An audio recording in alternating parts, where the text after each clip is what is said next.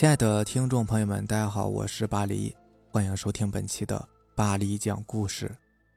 咱们今天晚上要分享的第一篇故事，名字叫做《铁轨上遇见的小姐姐》，作者 S L M Y Y。小时候，我们家住在火车站边上，过车时嘹亮的鸣笛声是我童年最深刻的记忆。院子里面的小孩不多，而且因为楼层较高，所以我很少出去找小伙伴玩。平常最喜欢做的事情就是趴在高高的窗台上面。俯览火车站里面错综复杂的铁轨，看一列列长长的货车、客车，还有短短的车头，咔嚓咔嚓，不紧不慢地开来开去。在我家附近还有一段开放的铁轨，但不是常用的路段，很少会有客运车辆经过的，只偶尔用作于车头的调度。铁轨被疯狂生长的野草包围，几乎都看不到了。有几次我跟小伙伴去那边玩。一过了下午五点，天刚一擦黑，周围就静得可怕。风吹过来，摩擦的草叶哗哗响，像是有无数双脚在咔咔地行走着。住在铁路旁边的小朋友一般都是不敢太晚回家的，一是因为家里边怕我们被火车撞着而叮嘱的紧，二是因为那些关于铁轨的灵异传说。反正我们都自觉得很，六点之前必须回家吃饭。我小时候胆子非常小，夜晚一个人爬楼梯，后面有人猛不丁的咳嗽一声，我就可以在十秒钟之内从二楼直接冲到六楼。我妈妈十分反感我这种一惊一乍的性格，每次看到我这样丢了魂似的样子，就会骂上好半天。哼！就在后来的某一天，我碰上了他。在我为数不多的小伙伴里面，有一个字写的特别好的男孩子。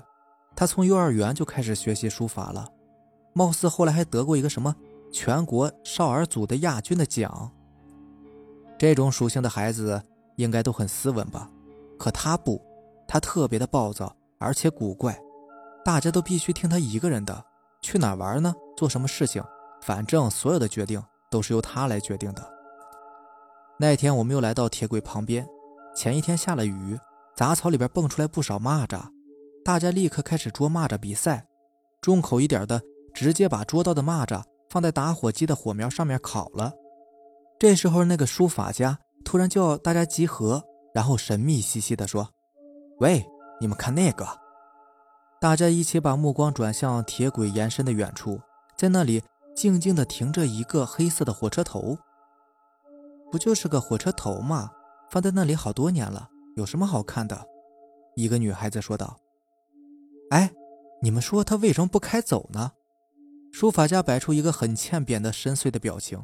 坏了吧，老了吧，估计也不能用了。说话的是一个留着平头的黑黑的男生，他爸爸好像是在机务段工作。你看，他都生锈了。小平头大声地说着。不然咱们爬上去看看，你们说怎么样？书法家不禁为自己的决定激动的两眼发光。当下就有几个人表示不敢，估计已经被长辈的老故事灌输过了。我父母呢不在铁路上工作，对于这种传闻知之甚少。我心想，不就是个废弃的火车头吗？我们还爬到人家卡车后斗上面偷破轮胎下来玩呢。于是最后就是我、书法家还有另外一个男生去看了。到了车头的位置那儿，我才发现看上去不远的一段路。可是，一点都听不到他们说话的声音了，耳边只有微微的风声，两边则是高高的围墙。书法家示意我们贴着墙站好，然后他三步两步的就沿着生锈的铁梯爬了上去。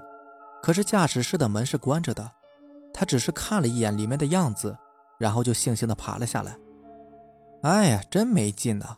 他闷闷地说：“里面什么也没有，黑咕隆咚的。”接下来就是那个男生了。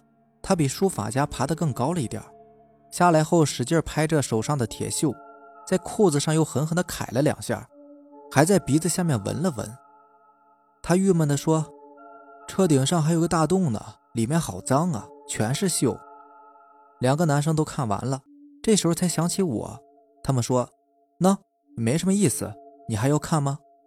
我点点头，然后他们就一边往回走一边说：“那你看完就赶紧上来吧。我深吸一口气，用手握住那宽大的梯子两边，才发现原来那么宽呢。我勉强跨上了第一节脚踏，然后是第二节，好不容易爬到梯子顶端。我透过驾驶室脏得灰蒙蒙一片的玻璃窗，依稀能看见里面的摆设。里面的空间好像很宽敞，还有一些从来没有见过的仪表台。确实没什么好看的，而且手上好脏好难闻呢。于是我准备慢慢的爬下去，因为梯子很高，我不得不低下头来注意脚下的动静。可也就在这个时候，我看到车头的尾部好像有一个人飞快的跑了过去，一闪就不见了。我还以为是一起的小朋友呢，看那身形像是跟我一般大的女孩。小杰，没有人回答。周围除了呼呼的风声，就是一片死寂，而天色也渐渐的暗了下来。这就奇怪了，到底是谁呢？我费劲的爬下梯子，跑到后面去看了看，什么也没有。话说那一刻，我真的不知道什么叫做害怕。我绕前绕后，把整个车头周边都找了一个遍，仍然没有发现任何人。这时，我看到远处大家稀稀拉拉的身影，心想：天黑了，也该回家了。然后就加快脚步向他们跑过去。忽然，我听到除了自己的脚步声之外，还有一个短暂的脚步声，跟着响了几下，就几下。